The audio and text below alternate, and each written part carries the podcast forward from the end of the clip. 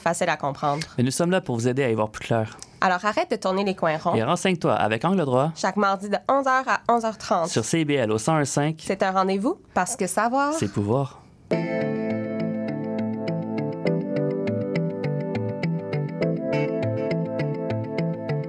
CIBL 105 Montréal. Vivre Montréal, Montréal. Alors, ici c'est IBL. On entre en onde bientôt, bientôt, dans 5 minutes. CIBL 105, au cœur de Montréal. C'est intermittent jusqu'à Wellington. Vers la rive sud, congestion depuis Turcot, euh, parce qu'on a eu un accident tout à l'heure sur la 130. Bon, mais c'est clair, tu vas être en retard. Ah, euh, cool. Euh, J'ai de la gym. Il est 9 h. CIBL. 101. 101.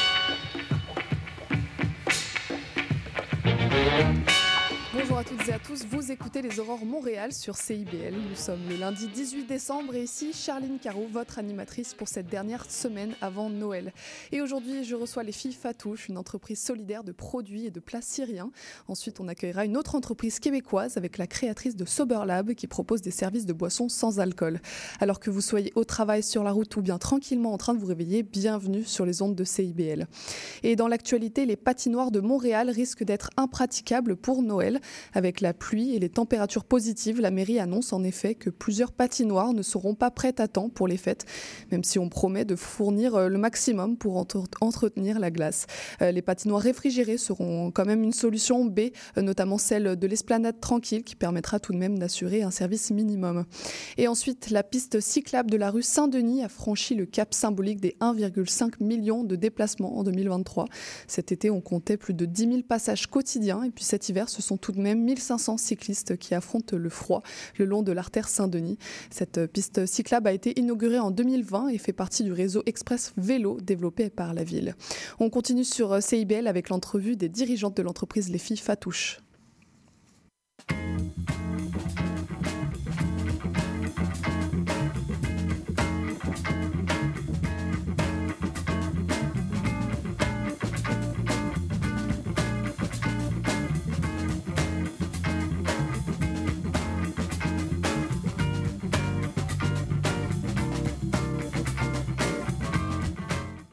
Et j'ai le plaisir de recevoir la cofondatrice et la directrice générale ainsi que partenaire de l'entreprise Les Filles Fatouche. Bonjour Adèle Tardibachi. Bonjour, bonjour. Et bonjour Geneviève Como. Bonjour.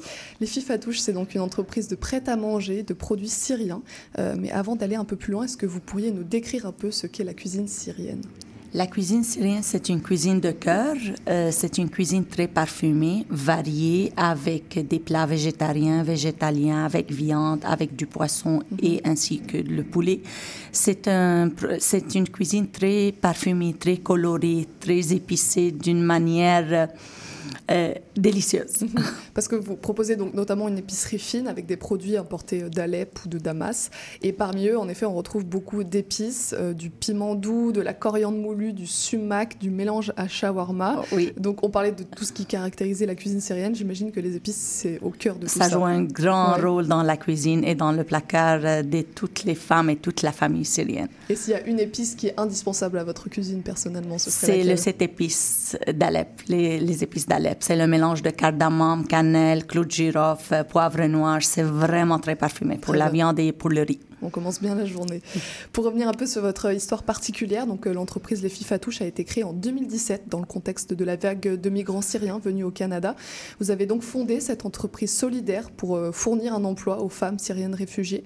Euh, quelle a été la démarche réflexive en créant cette entreprise? Pourquoi vous avez créé Les Filles Fatouche En effet, c'était une réaction contre la vague des réfugiés syriens qui est venue d'un seul coup. 23 000 personnes sont descendues à Montréal. Ces gens-là sont venus avec tout un es- espoir de trouver la paix, de trouver un emploi. Donc, euh, pour nous, en tant que Syrienne et en tant que Québécoise, Geneviève, on voulait créer des ponts, on voulait donner la chance à trouver leur propre vie dans la nouvelle, euh, dans la nouvelle vie à Montréal. Donc, on voulait créer un pont entre les deux cultures, la culture syrienne et la culture québécoise. Et en créant des ponts, en donnant du travail, on pense qu'on va donner de l'espoir, on va donner une nouvelle vie à ces femmes-là. Oui, c'est ça, c'est important d'avoir un emploi à son arrivée euh, au Canada. Ouais. Oui. En fait, on trouvait que la meilleure façon d'aider ces, ces gens-là, et particulièrement les femmes, c'était l'emploi. Et c'est pas euh, seulement une question financière, mais c'est vraiment euh, une question de sortir de l'isolement, de redonner euh, à ces femmes euh, un lieu de rencontre de, pour se faire des amis, se créer des liens sociaux, euh, regagner en estime de soi gagner de l'argent, donc euh, de l'autonomie financière. Et, et, tout ça, c'est vraiment dans, dans, ça englobe tout, euh, tout ce qu'on dit en anglais, l'empowerment féminin. Mm. Alors, on, et on le voit, euh, au départ, notre idée était de donner vraiment un tremplin à l'emploi mais ça a été 50-50. Donc, la moitié de nos employés ont, ont utilisé les filles fatouches comme un, un, tremplin. Donc, elles se sont trouvées un autre emploi. Donc, c'était la première ligne mm -hmm. sur le CV et l'autre moitié, euh, elles sont encore avec nous. Donc, ce sont des piliers de l'entreprise mmh. qui, grâce à leur emploi, ont vraiment réussi à s'intégrer dans la communauté et à devenir aussi des, des, euh, des membres actifs de la société. Mmh. Parce que donc l'ensemble de vos employés, c'est ça, sont des femmes syriennes nouvelles arrivantes ou plus forcément nouvelles d'ailleurs, oui. euh, qui, qui mettent à profit leur talent culinaire tout en s'intégrant, vous le disiez, plus facilement, en développant un réseau, une communauté. Euh, donc l'économie, l'entreprise peut se mettre au service du social. C'est possible. 100% et on, on s'est posé la question au départ parce que l'idée de départ n'était pas de créer une entreprise, mais de, de créer de l'emploi mmh. pour euh, ces femmes-là. Et euh, on a eu la, la conviction que l'entreprise versus l'OBNL nous mènerait plus loin parce que on avait, euh, on, à la base, Adèle et moi, on a cet euh, esprit entrepreneurial-là et euh, l'entreprise nous permettrait d'aller plus loin, plus vite, de pouvoir se diversifier, de pouvoir s'adapter. Et on l'a vu euh, surtout avec la COVID. Mm -hmm. C'est, euh, on a pu se diversifier, euh, changer nos services, s'adapter. Et aujourd'hui, on est, on est fiers de pouvoir offrir des emplois durables mm -hmm. à ces, à ces femmes-là. Et qu'est-ce que le caractère solidaire de votre entreprise vous apporte du côté de la clientèle? Est-ce que les consommateurs sont au courant de votre mission déjà? Oui, oui en effet, on le mentionne partout dans tous les réseaux sociaux. Mm -hmm. On le mentionne quand on rencontre les gens euh, dans notre kiosque au marché Jean Talon. Tout est emballé, fait avec amour, avec les femmes. Donc, même nos épices, on n'a pas investi dans les machines. C'est vraiment les femmes qui remplissent les pots d'épices un par un. On voulait vraiment créer plus, mm -hmm. de plus en plus d'emplois en lançant les euh, épices au nom des filles fatouches. Mm -hmm. Donc, on le mentionne partout avec les prêts à manger, avec les épices. Euh, on a toujours mis la mission de l'entreprise mm -hmm. en avant dans notre. Euh, est-ce est que vous avez est-ce que vous avez l'impression que le, le, public y est sensible à cette mission? Absolument. Au départ, on était un service traiteur et on, on le sentait que euh, les gens venaient vers nous pour participer à la mission. Donc, euh, c'est sûr qu'en 2017 on entendait euh, à tous les jours aux nouvelles l'arrivée, on parlait de, de l'arrivée de ces réfugiés et les gens voulait aider, mais c'est pas tout le monde qui peut faire du bénévolat, c'est pas tout le monde qui peut donner de l'argent ou euh, euh, ça a des limites. Mais après, il y avait des entreprises qui euh, qui ont des besoins euh, hebdomadaires euh, donc plutôt que de commander d'un traiteur euh, régulier ça leur faisait plaisir de, de commander avec un traiteur qui a une mission sociale mm -hmm. mais aussi de découvrir une nouvelle cuisine qui est délicieuse donc tout le monde était gagnant et, et tout le monde est encore gagnant mm -hmm. donc évidemment notre mission elle évolue avec la avec l'histoire avec le temps mm -hmm. donc le statut de nos employés évolue et euh, la nature de leur travail, la nature de nos services évolue. Aujourd'hui, toute la, portion prête à manger, elle est 100% euh, préparée par nos cuisinières. Les épices sont emballées, comme Adèle euh, disait, et ce qui est important de dire aussi, c'est que cette mission-là, elle est au cœur de notre entreprise, au cœur de notre partenariat à Adèle et, et, mm -hmm. et moi. Donc, on n'a pas le choix de prendre des décisions pour répondre à cette mission-là. Mm -hmm. Dans l'imaginaire euh, collectif et surtout euh, médiatique, la Syrie est très souvent associée à la crise migratoire de 2015 qui a vu se déplacer euh, des millions de Syriens, donnant lieu notamment à de nombreux débats autour de l'immigration et de l'accueil de ces populations. Mais votre entreprise, elle, contribue un peu à créer un sorte de nouveau récit autour de la gastronomie, du talent de ces personnes réfugiées. Donc vous donnez un peu à voir un nouveau point de vue plus positiviste de la Syrie auprès du grand public. Oui, en effet, quand on a choisi le logo, quand on a choisi le nom, on voulait mettre l'emphase sur la culture culinaire syrienne. On voulait, on sait très bien que la guerre, elle a détruit quand même notre pays, mais dans ce pays-là, il n'y a pas seulement les réfugiés, mhm. la guerre, euh, la tristesse, il y a toute une culture culinaire riche et euh, intéressant à découvrir. Donc, euh, on a choisi le logo des filles Fatouche, un logo qui est colorant. On a choisi la couleur. La salade Fatouche, c'est une salade très colorée, très euh, attirant. Mhm. Donc, on voulait vraiment mettre un petit peu de positif dans mhm. la quotidienne et dans l'histoire des réfugiés syriens. Et est-ce que cette euh, couverture médiatique qui est que centrée sur la guerre au Moyen-Orient, des fois vous attriste et vous vous dites qu'il y a aussi d'autres choses à découvrir, même si la guerre est très présente, en effet, il y a beaucoup d'autres choses dont on peut parler. Oui, exactement. Même pour les réfugiés, même pour les femmes qui travaillent avec nous, euh, elles sont très contentes, elles sont très fières que oui, on a la statut de réfugié, oui, on a mm. quitté notre pays, mais voilà qu'est-ce qu'on a emmené avec nous, quelle culture, quelle richesse, voilà notre pays. On voulait montrer aux gens c'est quoi la Syrie en tant que telle. Donc la cuisine, c'est un peu politique au final, ça permet de faire passer un message. Oui, exactement. Oui. Très bien. Euh, vous, Adèle, vous avez immigré à Montréal il y a 20 ans euh, et vous avez toujours cherché en tant que femme d'affaires à établir un lien entre votre pays d'accueil et votre pays d'origine. Euh, Montréal, c'est souvent une ville qui est décrite comme étant euh, cosmopolite. Est-ce que ça a aidé justement à tous ces projets d'établir un lien entre Montréal et la Syrie? Oui, en effet, l'effet que je, suis toujours impliquée dans un travail qui me permet de visiter la Syrie, d'importer de la Syrie, ça me donne toujours un lien, un, un retour, un voyage. Ça me permettait de retourner chez moi. Donc, et qu'est-ce que j'ai remarqué ici? Oui, les Syriens sont euh, sont venus récemment au Canada. Les Italiens, les, les Haïtiens, toutes les cultures Montréal, elle est vraiment mhm. ouverte. Et le peuple, les Canadiens, les Québécois sont ouverts à découvrir toutes les cultures qui sont venues. Donc, c'est vraiment, il y a une ouverture et il y a une ouverture d'esprit même à découvrir l'autre. Mhm. et, et, ça se voit surtout dans la cuisine et les restaurants. Exactement. Il doit y avoir, je sais pas, 400 euh, pays différents représentés dans les restaurants, mais on le voit dans la gastronomie. Vous, Geneviève, vous n'êtes pas originaire de série, mais vous êtes une entrepreneuse aussi. Vous êtes passionnée par l'économie sociale. Euh, pourquoi s'être développée dans cette voie-là de l'entreprise solidaire, sociale? C'est que euh, j'ai l'impression que les, les entreprises euh, d'ici peuvent avoir un impact aussi, aussi grand que les décisions politiques. Mm-hmm. Donc, euh, les entrepreneurs, les entreprises ont euh, d'abord et avant tout un impact auprès de leurs employés, euh, un impact dans leur quartier et après dans leur communauté. C'est à travers l'entreprise qu'on peut partager une nouvelle vision, emboîter le pas vers un changement. Et euh, dans ce cas-ci, les filles fatouches, pour moi, c'était la nourriture qui était vraiment l'élément qui crée des ponts, qui, euh, on a cette image en tête d'être tout le monde assis autour d'une table et en partageant un repas qui est délicieux où on découvre des nouvelles saveurs. Il peut pas avoir d'animosité mm-hmm. quand on partage un bon repas. Donc euh, ça, ça fait tomber les barrières et ça laisse place à l'ouverture et euh, à, à, écouter ce que l'autre a à nous offrir, mais surtout à, à partager parce que les Syriens ont tellement à offrir. Ils sont ici, ils veulent, ils veulent nous offrir euh, la richesse de leur culture. Ils sont reconnaissants d'être ici.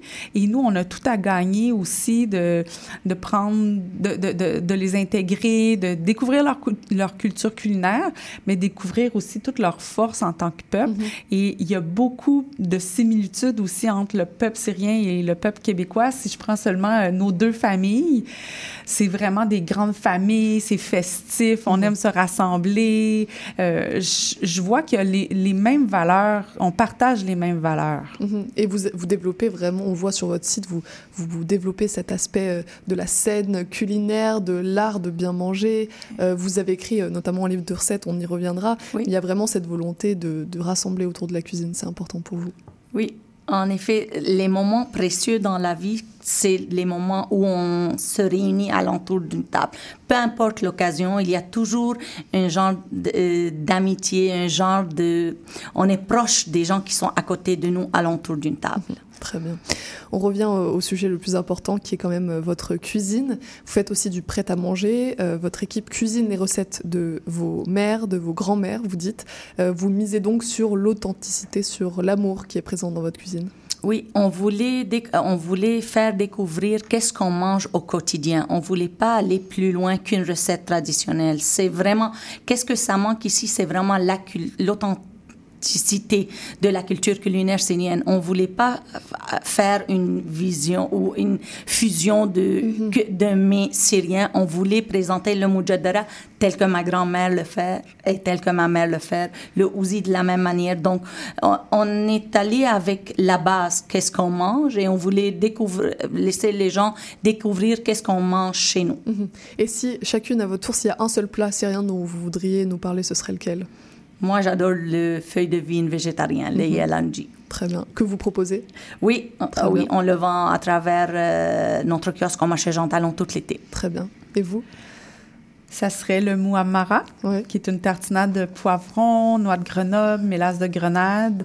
C'est vraiment une- un, un produit tout simple, un mets tout simple qui est savoureux, qui laisse personne indifférent. Très bien. Bah, ça donne envie, en tout cas, dès le matin. Et ça tombe bien, justement, parce que vous avez euh, publié euh, un, li- un livre de recettes, ou deux Deux même? livres de Deux recettes. livres de recettes, c'est encore mieux, euh, intitulé À la table d'Adèle, souvenirs et recettes d'une immigrante syrienne. Donc, c'est vraiment un moyen de transmettre et de démocratiser cette cuisine qui vous tient à cœur.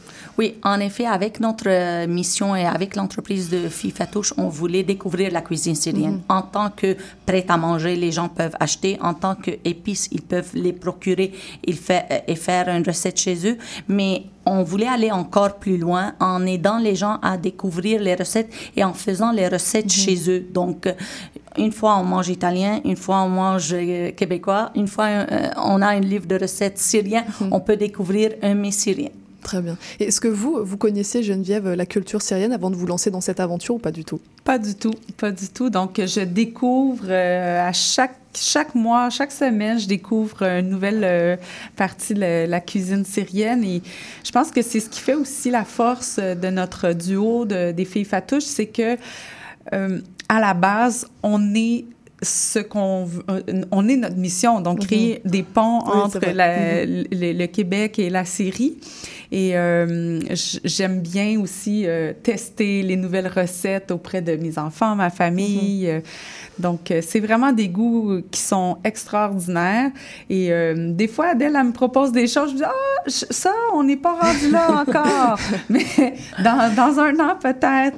Mais c'est très rare. C'est très rare que ça passe pas parce que c'est une cuisine qui, qui est simple, euh, qui est faite de, qui est juste faite de bons ingrédients, un peu comme la cuisine italienne. Donc, le, le- la recette, le succès de la recette est, ba- est basé sur la qualité des ingrédients. Très bien. Et pour finir, en fait, les filles fatouches, qu'est-ce que ça veut dire? Euh, le nom. Euh, la salade fatouche, c'est une salade très populaire au Moyen-Orient. On a choisi cette salade-là parce que c'est une salade très colorée. Elle contient beaucoup de légumes, laitue, tomates, radis, oignons, persil, poivrons, tout ça. Et ce qui est particulier avec cette salade-là, elle a besoin de must, ingré- des- deux ingrédients en particulier. Le sumac, la mélasse de grenade. Et on garnit cette salade-là avec des pains pita croustillants. C'est rare qu'on mange une salade avec du pain. Donc, euh, c'est une salade très savoureuse. Qui a donné euh, son nom à votre entreprise. Exactement. Très bien. Merci beaucoup Adèle et Geneviève d'être passées à notre micro. On peut vous retrouver tous vos produits donc sur votre site internet lesfillefatouches.com et puis aussi dans de nombreuses épiceries à, à Montréal, notamment IGA. On peut retrouver les, les chips, c'est ça? Exact, oui, Très dans bien. tous les IGA du Québec. Très bien. Et à partir de mai, on pourra vous retrouver au marché Jean Talon pour Oui. voir euh, euh, ces filles fatouches en action. Merci beaucoup. Merci, bonne continuation. merci à vous. On continue avec l'entrevue d'Eliane Gagnon, la fondatrice de Sober Lab. L'École nationale de l'humour donne des ateliers et cours accessibles à tous en formule virtuelle ou en présentiel. Et cet hiver, il y en aura pour tous les goûts. S'initier à l'humour, créer son podcast, s'essayer sur la scène, écrire son premier roman, améliorer sa plume pour animer ses réseaux sociaux et beaucoup d'autres. Ces cours sont un endroit idéal pour venir chercher une compétence dans ta vie de tous les jours. Tu pourras échanger avec les autres en classe et bénéficier de l'expertise de nos super profs. Pour t'inscrire, il faut te rendre sur enh.qc.ca. Les cours commencent après les fêtes, une bonne occasion pour en offrir à tes proches. L'École nationale de l'humour travaille chaque jour pour ton prochain fou rire. Nous sommes votre rendez-vous de la fin de semaine. En compagnie de nos collaborateurs, on vous informe, divertit et on vous joue le meilleur du hip-hop, afro et rap. Votre dose de bonheur radio électrisant et contagieux. Samedi dès 11h, c'est Chadamar FM sur CIBL 1015 Montréal. La girafe en bleuse. Le magazine radio de la scène musicale québécoise en deux faces. Comme les bons vieux vinyles. La face A, c'est l'artiste et sa démarche. La face B, sa musique, ses textes et ses chansons. Jean Gagnon Doré vous convie sans presse pour suivre l'artiste dans tous les sillons de sa création. La girafe en bleuse, les vendredis 13h, rediffusion dimanche 10h. CIBL, au creux du sillon. Bonjour et bienvenue dans l'émission Monde d'artistes. Je suis Louise Anneau et chaque mercredi de 1h à 1h30, nous découvrirons ensemble l'histoire d'un ou une artiste en tout genre. À chaque semaine son artiste et à chaque épisode son univers, alors rendez-vous tous les mercredis à 1h dans un monde d'artistes sur CIBL.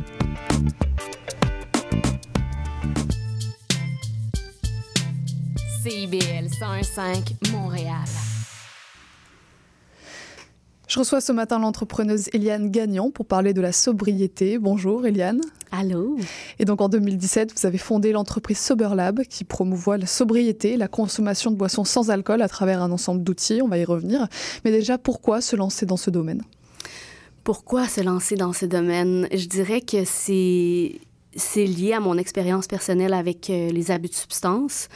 J'ai euh, longtemps abusé euh, des bonnes choses et j'ai j'ai été dans, dans, la déchéance et j'ai eu un accident de tout en état d'ébriété il y a genre huit ans. Puis euh, quand j'ai arrêté de consommer, je trouvais que la sobriété était comme perçue d'une façon négative. Mm -hmm. Puis surtout pour... Euh, on pensait que c'était juste pour les alcooliques toxicomanes, alors que pour moi, la sobriété, j'ai réalisé que c'était très large, mm -hmm. en fait. Ça, à la limite, ça n'a rien à voir avec la substance, mais vraiment plus avec des comportements puis avec des, des, des pensées, mm -hmm. tu sais de, de, sabotage. Je pourrais en parler longtemps, mais en gros, par rapport à la consommation d'alcool, j'étais comme, OK, mais c'est pas parce que je bois pas que, que ma vie mm -hmm. est finie, tu sais. Mm -hmm. Au contraire. D'autant plus que j'avais un problème. Fait que il y a des gens qui ont des problèmes, d'autres qui en ont pas, mais la, cons la consommation est comme banalisée, puis euh, le fait de pas boire euh, un peu euh, mal vu, mm -hmm. disons. Ouais. Et alors, la sobriété, c'est quoi? Est-ce que c'est un choix définitif ou ça peut être une pause? Ça peut être une pause, ouais. exact. Pour certains, euh, comme moi, je fais le choix, on va dire, quotidien de ne pas consommer, mm -hmm. sachant qu'est-ce que ça peut m'amener, où ça m'amène. Mais euh, quelqu'un qui, qui, fait un, un, trois mois sans consommer pour le plaisir de, de, de de, de, se découvrir, ben c'est une forme de sobriété. Mm -hmm. C'est aussi une forme de réduction des méfaits parce qu'on s'entend que l'alcool, ben, c'est une substance mm -hmm. qui est addictive, toxique. Donc il y a toute une panoplie en fait de comportements qui sont liés à la sobriété. C'est pas seulement ah, des personnes qui sont contraintes d'arrêter de boire. Exact, oui. Ok, très bien. Euh, vous en parliez un peu tout à l'heure. Est-ce que vous arrivez à vous détacher de cette image de la sobriété comme euh, étant négative? Parce que maintenant vous avez quand même toute une entreprise oui. basée sur ce modèle-là. Est-ce que vous arrivez à vous détacher de cette image-là? Ben oui, je trouve qu'il y a un, il y a beaucoup d'évolutions au niveau de, de, de, la sobriété. Il y a plein d'initiatives qui, euh, qui voient le jour. Euh, il y a comme un besoin. Le, je pense que la société aussi s'éveille à euh, des choix plus, plus santé. Mm -hmm. Donc, la sobriété, bon, si c'est le fait de ne pas consommer pour certains, ben c'est un beau choix, en fait. Mm -hmm. Alors, comme vous le dites, ça peut être par choix, par curiosité, mais aussi par nécessité. Oui. Au-delà de l'aspect santé, qu'est-ce que ça apporte, la sobriété? Mon Dieu, euh, as-tu une demi-heure? Non, ça apporte... Trop de choses? Oui, ouais. Non, ça apporte énormément de choses. Ça amène la, la, la lucidité, ça amène la possibilité d'aller à l'intérieur de soi, de faire des, des, prises de conscience qui, quand on est dans le tourbillon, dans l'illusion de la consommation, ben, on... c'est difficile d'avoir un vrai accès à, à nous-mêmes, en mm -hmm. fait, parce qu'on a toujours l'espèce de, de, de, de de tendance à engourdir ça avec la boisson ou avec d'autres ou avec d'autres choses. Fait que ouais. Et en cette période de fête, est-ce que c'est un choix qui peut être difficile à assumer euh, publiquement, d'être sobre? Écoute, oui, c'est sûr que c'est des les fêtes, c'est souvent des périodes qui sont difficiles, que ce soit. Il y a plein de raisons, mais il y a des gens qui aiment pas les fêtes, il y a des gens qui adorent les fêtes. Euh, c'est un moment pour justement euh, aller dans plein de 5 à 7, dans plein de parties, mais c'est aussi un beau moment pour comme apprendre à dire non, euh, s'occuper de soi, faire des choses qui nous font du bien, autre que d'aller Mhm. euh, faire la fête. mais c'est correct de faire la fête aussi, tu sais. Dans le fond, c'est de faire la fête à jeun, de, de- de- l'espèce de balance entre euh, je bois trois bouteilles de vin, peut-être que tu peux boire une bouteille de vin, un drink sans alcool, euh, une bière, une bière sans alcool. Fait que, tu sais, ça, ça aussi, c'est, c'est bien, là, ça, ça réduit le- l'impact négatif de, de la conso. Et vous qui avez fait la transition entre la consommation d'alcool et la sobriété, est-ce que vous voyez euh, des différences, notamment dans les moments de socialisation, quand vous allez au restaurant, au bar, sur le moment que vous vivez? Oui, euh, je vois. Ben, la, la différence, c'est que j'ai pas le même. euh, on va dire la même. euh, Excuse-moi, je cherche mes mots, là, mais tu sais, dans le fond, si je consomme, je vais être dans un état euh, qui peut-être qui semble plus festif, mais en consommant pas, moi, je me rends compte que c'est encore plus le fun, en Mhm. fait, parce que j'ai comme j'ai accès à aux souvenirs, en Mhm. fait. Moi, Parce je- que l'alcool est souvent associé à la fête, à l'amusement. Mais en fait, c'est possible de s'amuser tout autant sans alcool. Ah, absolument. Mais en tout cas, je, je, je souhaite que les gens puissent le, le voir, l'expérimenter eux-mêmes, tu sais. Mhm. Et justement, donc, vous avez cette euh, entreprise Sober Lab et puis un ensemble d'initiatives autour de la sobriété. Euh, pourquoi lancer cette entreprise? Est-ce que l'offre n'était pas au rendez-vous? Ouais, ben c'est clair que euh, avant que Sober Lab existe, je je connaissais pas la sobriété moi personnellement, je savais même pas que ça existait, je- étant donné que j'avais un mode de vie de, de, de, de consommation, de surconsommation. Fait que oui, je pense que Sober Lab arrive à, à point dans, dans, dans une offre euh, d'expérience sans alcool. On a des, des retraites, on a une auberge où on fait de l'hébergement court, court, moyen, long terme pour vivre des moments de ressourcement puis sans alcool, Euh, mais en- dans le but de, de connecter à soi. Tu sais, Mhm. c'est pas c'est pas tant viens chez Sober Lab pour pas boire, mais plus viens chez Sober Lab pour Vivre des moments. pour vivre des moments de connexion humaine, de, de partage, partager le bonheur. Tu sais, moi avant consommation égalait bonheur, Mhm. mais là c'est comme euh, une conversation, un, un- un partage d'une expérience, ça peut égaler bonheur. sais. Alors, parmi les services que vous proposez, vous avez lancé Choix Sobre, euh, une, initiative qui propose un réseau d'établissements qui offre un menu de consommation festive sans alcool. Euh, pourquoi viser directement les restaurants, les bars? Et les salles de spectacle. Et les salles de oui. spectacle. Ben, en fait, je dirais même surtout les salles de spectacle. Ah. Euh, en fait, les, les bars ont. Tu sais, le modèle d'affaires des bars, des restos, puis c'est la consommation. Fait c'est- c'est c'est tout à fait correct. Quand on va dans un établissement puis qu'on a euh, un qu'on a peu de choix, ben c'est l'expérience de notre sortie est comme un peu diminuée. C'est comme, ah ben il y avait juste du Pepsi, tu sais, c'est tu sais. Mhm. Mais avoir une belle offre sans alcool, on va dire euh, nous, on offre dans notre, dans notre programme un- une trousse d'outils pour justement faire des, des cocktails très simples euh, euh, si on n'est pas équipé. Mais il y a- il y, a plein de bars qui ont, qui ont déjà une belle offre, puis c'est super. Mais euh, c'est vraiment le, le- le désir d'avoir une belle expérience, même si on consomme pas, puis pas être dévalorisé dans notre choix, tu sais. Euh, Parce que vous le dites, ça peut vraiment être une barrière, cette absence de boissons euh, sans alcool pour Oui. les personnes concernées? Ben absolument. Non seulement une barrière, mais un sentiment de. En tout cas, je vais parler pour moi. Moi, je me suis isolée. Je, je, je me suis sortie du milieu des bars, des restos. Euh, puis ma vie était effectivement un peu plate pendant comme deux ans, jusqu'au moment où je me sentais assez solide. Mais tu sais, c'est sûr que pas tout le monde a, a un problème d'alcool. Fait qu'on voulait vraiment viser tout le monde, pas juste les personnes qui ont besoin de, de, de, de sobriété, tu sais. Fait que- Aussi celles qui sont curieuses, qui Ouais. n'ont pas envie de boire ce soir-là, etc. mais souvent, c'est questionné. Si on boit pas, on a automatiquement un problème. Mhm. Mais euh, il y a bien des gens qui font le choix juste parce qu'ils ont envie d'avoir toute leur tête le lendemain. Tu sais, ça, ça nous amène dans la brume, là, la conso, là, mine de rien. Alors concrètement, quel est le fonctionnement Euh, Il y a une carte interactive, Ouais, c'est ça? Ouais. Absolument. Dans le fond, euh, les, les établissements qui vont s'inscrire au programme Choix Sobre vont avoir un petit cœur euh, de leur établissement sur notre site qui Mhm. indique qu'ils font partie du réseau. Euh, accès à, un- euh, à une trousse d'outils, bannières, logos Choix à mettre visible sur leur menu, dans leur porte, sur leur bar, où ils veulent, en autant que ce soit visible. Puis des, des recettes et une liste de produits sans alcool québécois. Très bien, très Ouais. important. Oui, québécois. Et de l'autre côté, c'est quoi l'intérêt pour euh, les établissements, pour les restos, les bars, euh, les théâtres de proposer cette carte-là? Euh, ben, d'assurer à la clientèle qu'il va avoir une belle offre. En Mhm. fait, simplement qu'en allant là-bas, on a la- l'assurance qu'on va avoir du fun, même à jeun, Mhm. puis qu'on ne sera pas pris avec un, un- un vieux Pepsi Ouais. plein de sucre. C'est Moi, c'est c'est toujours mon, mon exemple. C'est comme, je m'en vais dans un théâtre pour vivre une belle soirée, puis tu m'offres du Pepsi, je suis comme... Je, je me sens... Je me sens comme pas importante, genre, c'est comme pas parce que je bois pas que je peux pas faire rouler l'économie en plus, sais. Bon, on va revenir à toutes les boissons que vous proposez. Euh, mais avant ça, euh, vous parlez de ce modèle euh, économique qui est basé sur l'alcool parce que c'est plus cher, c'est- les Oui. gens consomment plus. Est-ce que les établissements que vous avez contactés ne sont pas parfois frileux à l'idée de proposer cette gamme non alcoolisée? À date, la réponse est vraiment bonne. Les gens, les, les propriétaires d'établissements voient la, la demande grandissante de, de sans-alcool. On parle de genre 25% de la population euh, veut consommer du sans-alcool. Fait que c'est quand même beaucoup, euh, beaucoup de gens, là, 25% Donc non, j'ai senti quelques petites réticences, mais quand on, ex- on expose le point de, de faire rayonner la culture de la sobriété puis offrir quelque chose de, de bien pour, euh, pour tout le monde, ben les gens sont, sont réceptifs, tu sais. Mhm.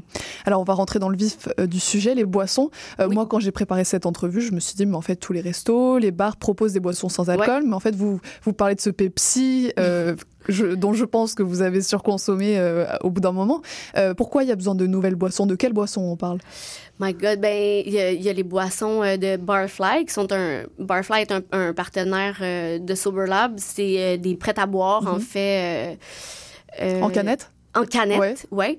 Mais il y a tout l'aspect euh, sirop, euh, tu sais, les Monsieur Cocktail, euh, Alambica aussi qui, euh, qui nous a fait un, un genre de, de, de sirop pré-mixé Sober Lab rouge euh, qu'on va offrir aussi aux établissements qui est super facile à faire. Tu sais, t'as ton petit sirop, ton petit euh, spiritueux sans alcool ou même ça peut juste être de l'eau pétillante.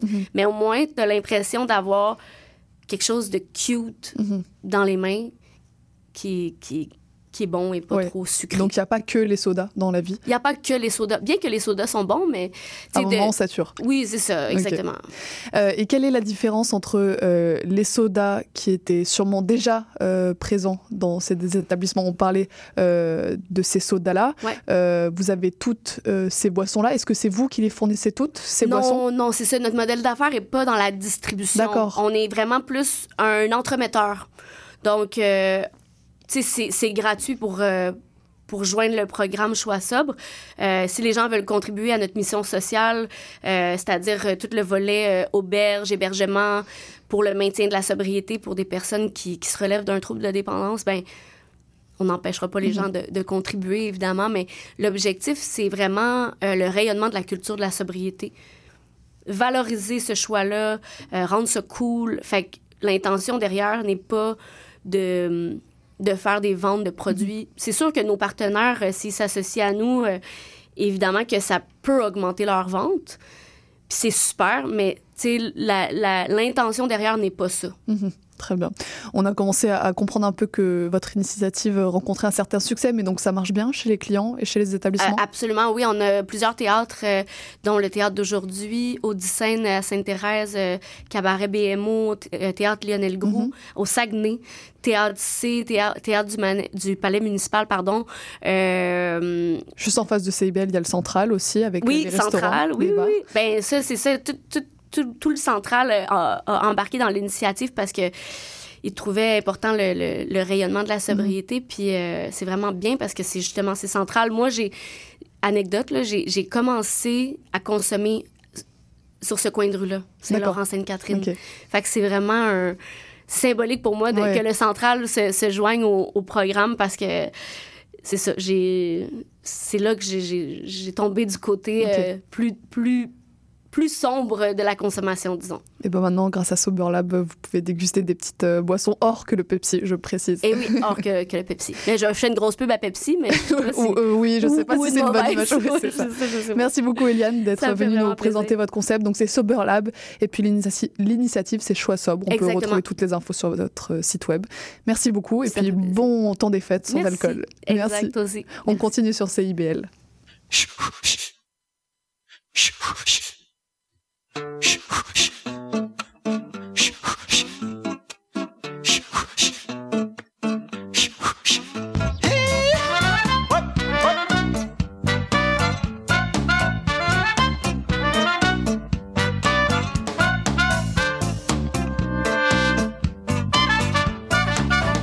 Nagasaki, Hiroshima,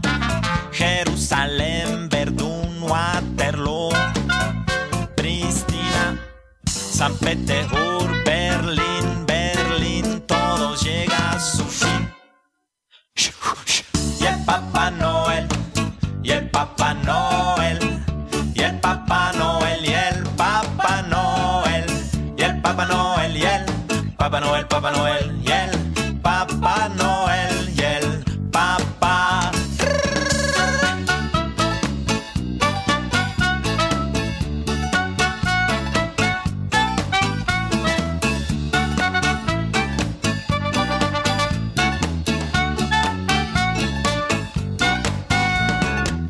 Margaret Thatcher, Goebbels, William Clinton, Pinochet, Videla, Jorge Bush, Suharto, Mobutu, Stalin, Stalin, todo llega a su fin.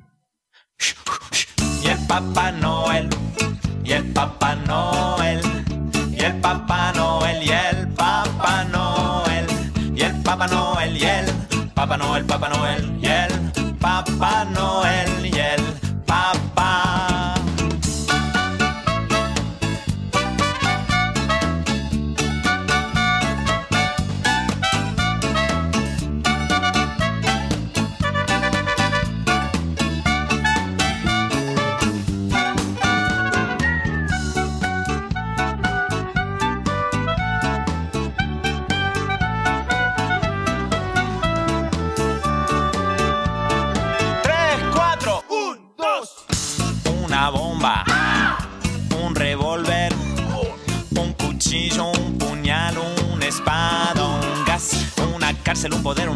un submarino, un general, un almacén, un alambre, un fanatismo, una pared, una tele, un tanque, una coca, un soldado, Chernobyl, un chupetín, chupetín, todo llega a su fin. Y el Papá Noel, y el Papá Noel. Y el Papá Noel, y el Papá Noel, y el Papá Noel, y el Papá Noel, Papá Noel, y el Papá Noel, y el Papá. Y el Papá Noel, y el Papá Noel,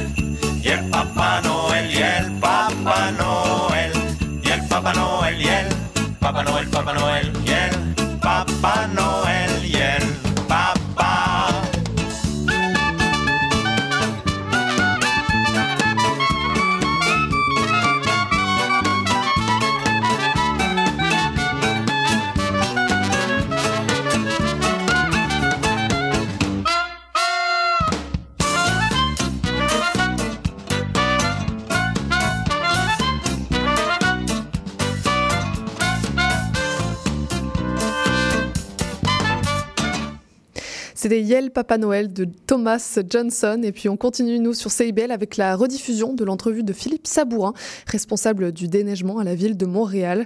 Malgré la pluie d'aujourd'hui, on espère que cette entrevue sera bientôt d'actualité. On accueille Philippe Sabourin, porte-parole administratif de la ville de Montréal, pour nous parler des coulisses du déneigement. Bonjour Philippe. Bonjour Charline. L'hiver arrive et Montréal sera bientôt recouvert de neige et pourtant la vie continuera son cours grâce au déneigement de vos équipes. C'est donc le bon moment, je trouve, pour se plonger dans les coulisses de ce défi colossal, comme le nomme la ville. Est-ce que les équipes de déneigeurs redoutent les premières chutes de neige ou est-ce qu'ils ont hâte? C'est toujours l'atmosphère est toujours fébrile dans nos garages municipaux. On a à peu près 30 garages en ville là, où on regroupe évidemment nos employés puis tous les appareils. sais. Euh, avant, il faut voir qu'avant même le premier flocon, nous, euh, deux, trois mois avant, on se prépare parce que euh, les appareils, les camions de déneigement euh, sont maintenant polyvalents. Hein. Fut un temps où l'appareil ne servait que l'hiver, mais maintenant, c'est souvent des camions euh, et euh, le devant du camion euh, peut être converti, euh, alors dépendant de ce qu'on veut faire. Là. Euh, donc l'hiver, nos mécanos, ben, à partir de septembre, commencent à préparer l'équipement. Puis je dois dire que ça va très bon train parce que euh, on m'a rapporté que 95% de nos appareils sont, euh, sont prêts. On est prêt Alors pour l'hiver alors. Pour donner un peu de contexte, il tombe près de 2 mètres de neige en cumulé chaque hiver sur plus de 10 000 km de routes et de rues à Montréal. Face à cette euh, tâche immense de déneiger cette superficie tout, tout au long de l'hiver, est-ce que tout est une question de stratégie? Ah oui, oui, oui. Puis dans la stratégie, on en fait, euh, ça commence l'été. Ah Ah oui, oui, oui. Dans nos, euh, dans nos bureaux, ce qu'on planifie, en fait, c'est les distances à parcourir pour prendre la neige chez vous, dans votre quartier, de- devant votre maison, et l'amener dans un lieu où on va l'éliminer. On cherche à avoir la distance la plus courte. Parce que, ben parce que plus la distance est courte, ben plus on va revenir vite devant chez vous pour prendre l'autre bande de neige. Euh, mais en même temps, on va émettre moins de gaz à effet de serre- serre. Ça va coûter moins cher en pétrole, en diesel notamment. Euh, donc, les stratégies euh, de, de transport, ça, c'est quelque chose qu'on fait euh, euh, souvent l'été. On se prépare l'été. Ce qu'on fait aussi l'été, c'est de mesurer tous nos camions. Imaginez tous les camions à Montréal que vous voyez prendre la neige, là, ben, durant l'été, on les mesure, on les prend en photo. Comme ça, quand ils arrivent au dépôt à neige, on sait exactement le nombre de mètres cubes de neige qu'ils transportent. Donc, c'est comme ça qu'on a de l'information en temps réel. Donc même pendant l'été, vous êtes en train de réfléchir à comment vous allez vous en sortir l'hiver Il y a avec ça toute d'une cette part. neige. Puis par ailleurs, c'est que euh, il y a beau faire super chaud l'été, notre neige, à fond pas. C'est ça, On- et on va y revenir, je Ouais. garde euh, ce point de mystère pour la suite. On parle de stratégie. Euh, Avant de déneiger, c'est quoi les paramètres dont il faut décider? Quel choix il y a à faire sur le matériel, sur les produits, sur l'itinéraire? En fait, la neige po- cause pas de problème. Euh, il neige à partir de 2,5 cm. On va commencer à la tasser sur le côté. Puis entre 10 et 15 euh, d'accumulation, 10 à 15 cm d'accumulation, on va déclencher ce qu'on appelle l'opération de chargement, où on va ramasser la neige. Autrement, on va la laisser là. Euh, donc ça, c'est pas tellement sorcier. Euh, par contre, ce qui, ce, qui va euh, euh, ce qui différencie une tempête de l'autre, parce qu'il n'y en a pas une de pareille, c'est le moment où ça tombe. tu sais, Si ça tombe la fin de semaine ou en pleine heure de pointe la semaine. Euh, et les précipitations liquides, celles-là sont terribles. Parce que là, vraiment, euh, ça, ça nous demande d'être agile, de s'adapter, puis les conditions sont jamais pareilles. faut voir que, retenez que on a l'impression que le sel, là, il vient à bout de n'importe quel bout de glace, mais c'est pas vrai. À partir de moins 15 degrés, là, moins 10, moins 15, moins 20, le sel, il fait juste plus effet. Fait qu'on compte sur de la petite roche. Euh, donc, quand on a des précipitations verglaçantes, si c'est pas suivi d'un redoux, euh, ben on, on est pris avec des trottoirs qui peuvent être glacés. Donc, nous, on, on met tous nos efforts, mais euh, faut voir que Dame Nature, souvent, est plus forte que nous, euh, malgré toutes les techniques qu'on peut utiliser. Puis, mon meilleur conseil pour les citoyens, là, quand il y a du verglas, là, puis vous voyez que les trottoirs sont glacés, sachez que on a à peu près entre 1000 et 2200 employés qui vont revenir faire le tour du réseau. Dans les premières heures, soyez hyper prudents. Puis un premier réflexe qu'on devrait avoir comme piéton, parce qu'on est tous piétons, puis qu'on a tous un bidule dans les mains qui s'appelle un cellulaire. Mais quand c'est glissant dehors, là, on laisse le cellulaire dans les poches parce qu'il faut avoir les deux mains. Il est possible qu'on peut tombe. être utile. ouais. La ville ne peut pas être partout en même temps. Elle a un devoir de prise en charge, elle a un devoir, une obligation de moyens, ce qu'on fait, mais on n'a pas une obligation de résultat. Donc, moi, l'hiver, ce que je crains le plus, c'est probablement les précipitations verglacées, verglaçantes, la pluie verglaçante, le, le, le grésil. Et, et, et quand j'ai des conditions comme ça, puis que moi-même je me déplace, ben, le téléphone, il reste dans les poches. Je garde les deux mains disponibles si jamais je chute. En même temps, quand il fait moins 15, moins 20, j'imagine que c'est mieux pour les mains euh, de ne pas être occupé avec un cellulaire. Oui. On le disait, euh, il y a 10 000 km de rues de trottoirs à déneiger, ce qui fait la distance Montréal-Pékin. Euh, comment est établi l'ordre des rues à déneiger trois priorités. Alors, d'abord, les, euh, les grandes artères, hein? rue Sherbrooke, Papineau, euh, Notre-Dame. Donc, les, les, les grands axes qui permettent de, de, de, de- de- aux gens de se déplacer. Ensuite, on va y aller avec les rues collectrices. C'est des rues le plus, euh, plus faibles achalandage, euh, une rue mitoyenne entre votre petite rue résidentielle puis la grande artère. Euh, c'est souvent une rue où on va retrouver des, des restaurants, des commerces. Et puis, on termine avec les rues résidentielles. C'est toujours dans cet ordre-là. Et c'est quoi le type de rue le plus difficile euh, à, à déneiger? Ah, c'est là où on n'a pas d'espace. Ouais, C'est- les petites c'est- rues, ouais. Les, les petites rues résidentielles, ils posent un, un problème parce que tu n'as pas beaucoup d'espace, puis euh, beaucoup, beaucoup de remorquage euh, à faire, ce qui fait que ça nous retarde tout le temps dans nos opérations. Quand les trottoirs sont étroits aussi, les gens, c'est souvent euh, le jour des vidanges. Fait que là, ils déposent ça, mais ils- c'est pas pour mal faire, mais des fois, le sac ou le bac, il est pas, il est pas bien positionné, ce qui oblige à chaque fois le, le petit appareil là, qui s'appelle une chenillette, donc l'appareil, le petit trottoir, euh, non, le tracteur trottoir, qui passe sur le trottoir ouais. S'il y a un obstacle devant lui, il est obligé de s'arrêter, sortir de son camion, tasser votre, euh, votre poubelle mal, euh, mal, mal alignée, et ça, ça nous retarde encore et encore. Euh, donc, oui, là, il y a des, euh, il y a un, un défi Un particulier. défi dans les petites rues. Petites rues résidentielles, trottoirs euh, étroits. Pensez à ranger euh, vos poubelles. Euh, quels, euh, Oui. quels produits sont utilisés pour déneiger? On en a parlé de deux, c'est le sel et les roches, c'est ça? Oui. Principalement du sel. Les quantités sont impressionnantes. Oui. 120 000 120 000 tonnes, ouais, j'avais le chiffre, ouais. Wow! c'est énorme. 120 000 tonnes, Ouais. t'imagines, c'est immense. Puis on le sait que c'est pas bon pour l'environnement. Mhm. Pas juste pour l'environnement, c'est ça nuit à nos infrastructures. Le sel provoque la corrosion quand euh, une infrastructure, par exemple de béton, va, va être ceinturée de fils d'acier. Donc, il le sel. C'est un malheureusement un matériau qu'on n'a pas le choix de prendre. On a essayé plein d'autres affaires. On a essayé du jus de betterave. on a essayé du marc de café, le café moulu là. C'était super, ça sentait bon dans le parc, mais Et ça sent le pas café vraiment efficace. Puis quand on rentre à la maison avec le beau tapis, là, euh, ça vient tout salir, donc ça n'a pas été fructueux. Ouais. Mais on continue à faire la recherche du développement. Ce qu'on a trouvé de mieux, c'est un sel préhumidifié. Euh, on l'utilise peu, mais on en utilise peut-être 30 000 tonnes par année. C'est un sel qui est déjà humide, donc il va tout de suite adhérer à la surface. Mhm. Donc c'est pri- principalement ça. Sinon, ben, de la petite roche, euh, de la... de la- de la, hum, criblure de pierre, qui serait le terme Très plus scientifique. Mais c'est de la petite roche. Ça, c'est pour éviter de déraper, euh, sur Oui, la neige, sur la glace. les- les piétons. En fait, dans nos garages, je t'ai dit, j'ai 30 garages. Chacun d'eux, ils ont un chef cuisinier. OK? Et ce chef cuisinier-là, il y a deux ingrédients, lui. Il y a de la petite roche puis il y a du sel. Et il concocte les mélanges. Alors, si euh, on appelle ça un jet, le, le- le camion qui, qui, qui épand l'abrasif et fondant. Alors, si le jet s'en va sur une rue, ben, on va lui mettre un mélange 90% sel, 10 de petite roche. Mhm. Et si euh, l'appareil se dirige vers un trottoir, là, le mélange, c'est 50-50. Mhm. Mais on parlait À de stratégie, que- la stratégie est aussi Ben, c'est euh, presque culinaire. Parce que si le mercure est froid et que le sel fonctionne moins bien, Mhm. ben, à ce moment-là, notre cuisinier, il va faire un, un mélange plus élevé en roche Mhm. qu'en sel.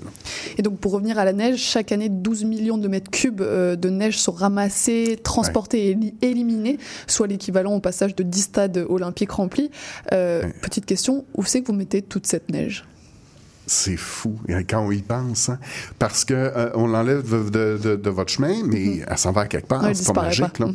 Euh, Il y en a 25 que parce que vous prenez le café en écoutant CIBL le matin, vous nous aidez à la faire fondre. Parce que 25% de la neige est déversée directement dans le réseau d'égout.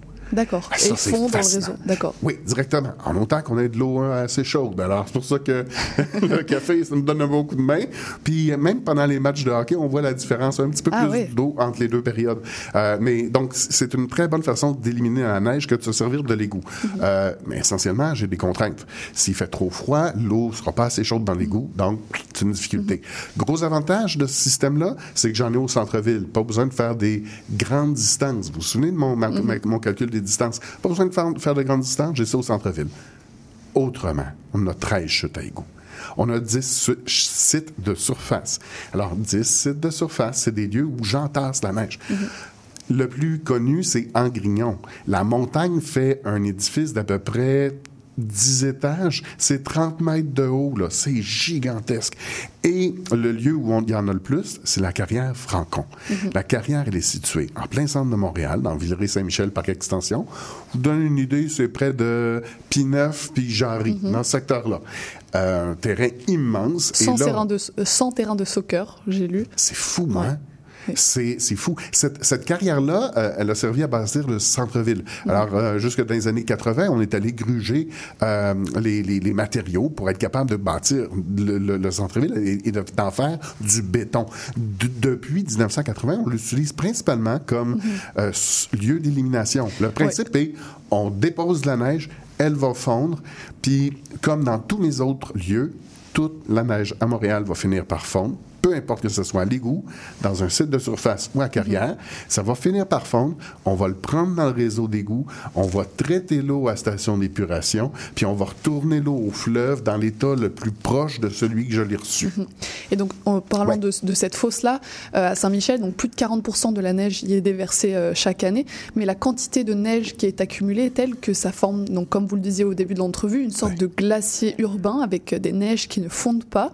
Et en ce moment, justement, vos équipes, elles s'attachent à évacuer ces gigantesques bancs de neige pour faire place, euh, de la place pour l'hiver. Comment c'est possible que ces montagnes de neige, elles résistent aux 30 degrés de l'été? C'est fou, hein? Ben, D'une part, euh, le- le- le- la congère, le bloc de, on va l'appeler l'iceberg, qui se forme au pied de la falaise, il va finir par se développer une couche protectrice qui est composée du gravier dont je vous parlais. Parce qu'on ramasse la neige, on ramasse le Tout petit gravier. avec. Le gravier finit par être au-dessus du, euh, euh, on l'a appelé le, du iceberg, euh, et protège le bloc de glace et empêche le soleil puis la chaleur de faire son effet. Ça agit vraiment comme une couche protectrice. Alors, ce qu'on fait, c'est, oui, on a des, euh, des bulldozers, des grosses machines, et c'est impressionnant parce qu'ils montent sur le glacier, puis ils grugent tranquillement. Ils grugent cette croûte-là. Et ça, ça accélère la fonte. Euh, mais malgré tout, on n'y arrivera pas à, à- à retrouver la, la- la neige. Peut-être qu'on a encore de la neige de 2005, de 2007. Ouais. de- mais il y, a- il y a certainement là de la neige qui... qui on est en train de faire l'autopsie euh, de, de l'hiver des 20 dernières années en faisant ça. C'est presque de l'archéologie. C'est fou, là. Ouais. On, on passe à ceux qui déneigent. C'est quoi la taille de vos effectifs? Euh, Combien de personnes sont employées pour déneiger l'hiver Ben, quand on va avoir euh, une opération de, dépendage puis de tassage de neige, quand on va la tasser, on a besoin de 1000 appareils, 1000 employés à peu près. Quand on vient la chercher dans vos rues, on a besoin de 3000 employés, 2200 appareils. Mhm. Et euh, sachant que 50% du déneigement seulement est effectué par la ville, le reste par des entreprises euh, privées. Euh, Quels sont les différents types euh, de postes? Est-ce qu'il y a des personnes qui peuvent manœuvrer certains véhicules, d'autres non Euh, Oui, Ben, euh, oui, parce que euh, le permis de conduire est requis pour Oui. conduire les chenillettes, par exemple. Alors, euh, si vous êtes intéressé par le job, vous pouvez regarder montréal.ca, offre d'emploi. Euh, sinon, ben, on a des conducteurs euh, qui ont des permis de, de plus avancés là, des- pour la machinerie lourde. Euh, mais il y a aussi, il faut pas oublier qu'on travaille avec, euh, quoi, c'est à peu près 450 personnes qui est affectées juste au remorquage. Euh, et là, il y a toutes sortes de corps de métier. Hein. Il y a euh, des, des, des inspecteurs, il y a les conducteurs des remorques, euh, il y a également des signaleurs parce que quand on arrive, par exemple, pour ramasser la neige, vous allez remarquer devant le convoi, devant la souffleuse, il y a toujours une personne qui marche pour s'assurer Ouais. que l'opération se fasse en toute sécurité. Est-ce que c'est un emploi saisonnier? Qu'est-ce que font ces personnes l'été?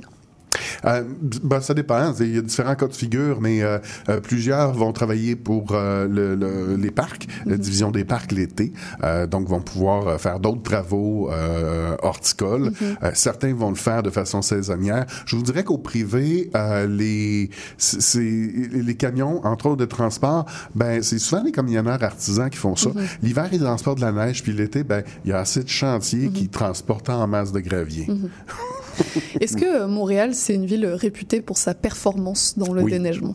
C'est fou. au niveau international, on En est toute reconnu. objectivité, hein, puisque vous travaillez pour la ville. Oui, oui, oui. mais, parce que c'est- nous qui recevons des dégla- Ouais. délégations de, de Beijing, de... euh, Ah, donc il y a des pays qui viennent ah, s'informer. ouais, Ouais, absolument. Oui, oui. On- On on n'a pas idée comment on est parmi les meilleurs au monde. Il y a peu de villes qui se comparent. En termes de quantité, peut-être qu'on peut se par- comparer, mais quand on regarde la quantité, la population, la densité, là, peu de villes se comparent à Montréal. Euh, oubliez les comparatifs avec les, les- les- les pays finlandais. Là. Euh, je veux dire, Oslo, c'est 77 cm de neige. Euh, ici, proche de nous, là, Boston, là, ils ont 110 cm de neige et les citoyens doivent nettoyer le, le- de- le devant de la maison, y compris le, euh, le trottoir. La seule ville euh, qui peut se comparer, se mesurer à Montréal serait Moscou. Quoique eux, ils ont 5 millions d'habitants, c'est beaucoup plus. Euh, ils ont un budget similaire au nôtre. Ils arrivent à, à nettoyer euh, de façon assez comparative, euh, mais euh, ils ont un avantage sur nous.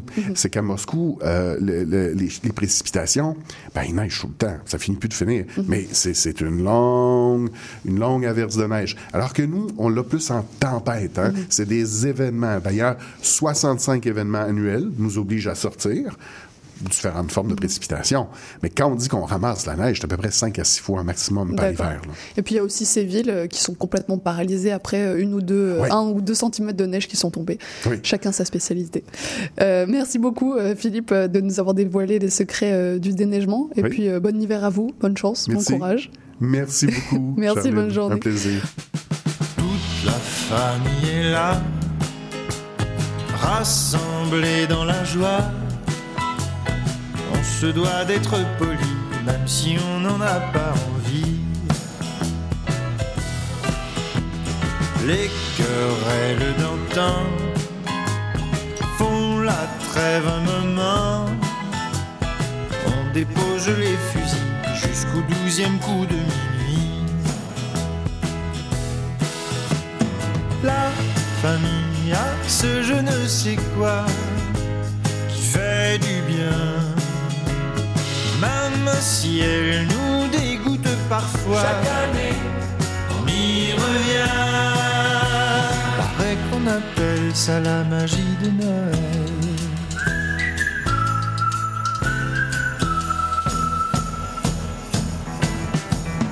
Qu'est-ce qu'il y a dans les bois placés sous le sapin?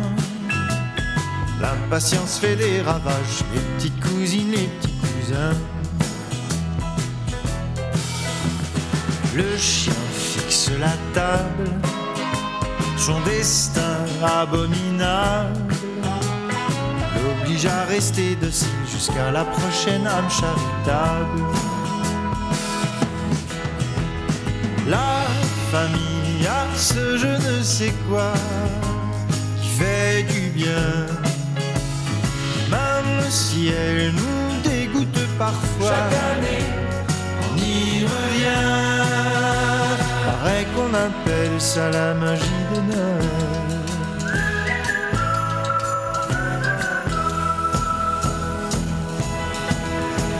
Seulement 21h20, j'ai déjà trop bu de vin.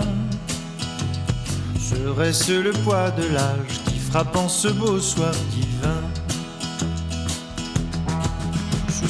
Barbe blanche défraîchie, beau-frère n'a pas trouvé d'alibi.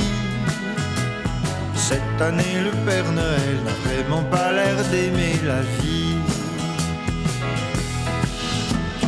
La famille a ce je ne sais quoi qui fait du bien.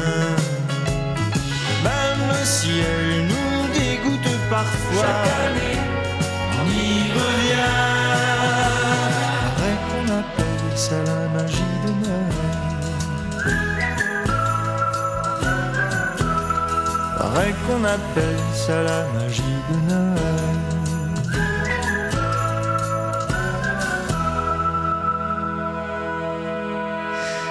C'était chaque année, on y revient de Pierre Lapointe. Et pour nous, euh, l'émission d'aujourd'hui touche déjà à sa fin. Je remercie les filles Fatouche, euh, Eliane Gagnon et puis euh, Philippe Sabourin d'être passés au micro des Aurores Montréal.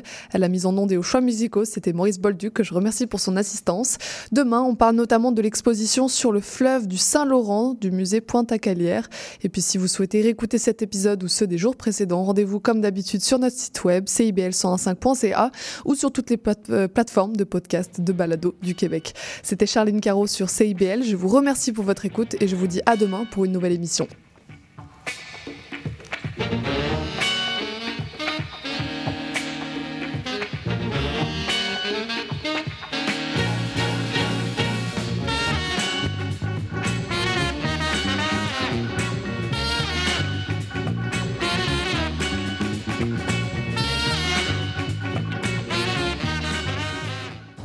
Sommes tous réunis ici aujourd'hui pour nous rappeler le passage sur cette terre de Martin. OK, on arrête ça ici. On remballe l'urne, on oublie les fleurs, on range les vêtements de deuil. Parce qu'il n'y aura pas de décès. Grâce à François qui a sauvé Martin d'une surdose d'opioïdes en lui administrant un antidote sécuritaire, l'analoxone. On peut tous agir pour sauver des vies. L'analoxone est offerte gratuitement en pharmacie et dans certains organismes communautaires. Informez-vous à québec.ca barre opioïdes. Un message du gouvernement du Québec. Monsieur Bull et compagnie, des conseils pour mieux boire et une chronique fromage. Monsieur Bull et compagnie, les vendredis de 9h à midi à CIBL 1015 Montréal.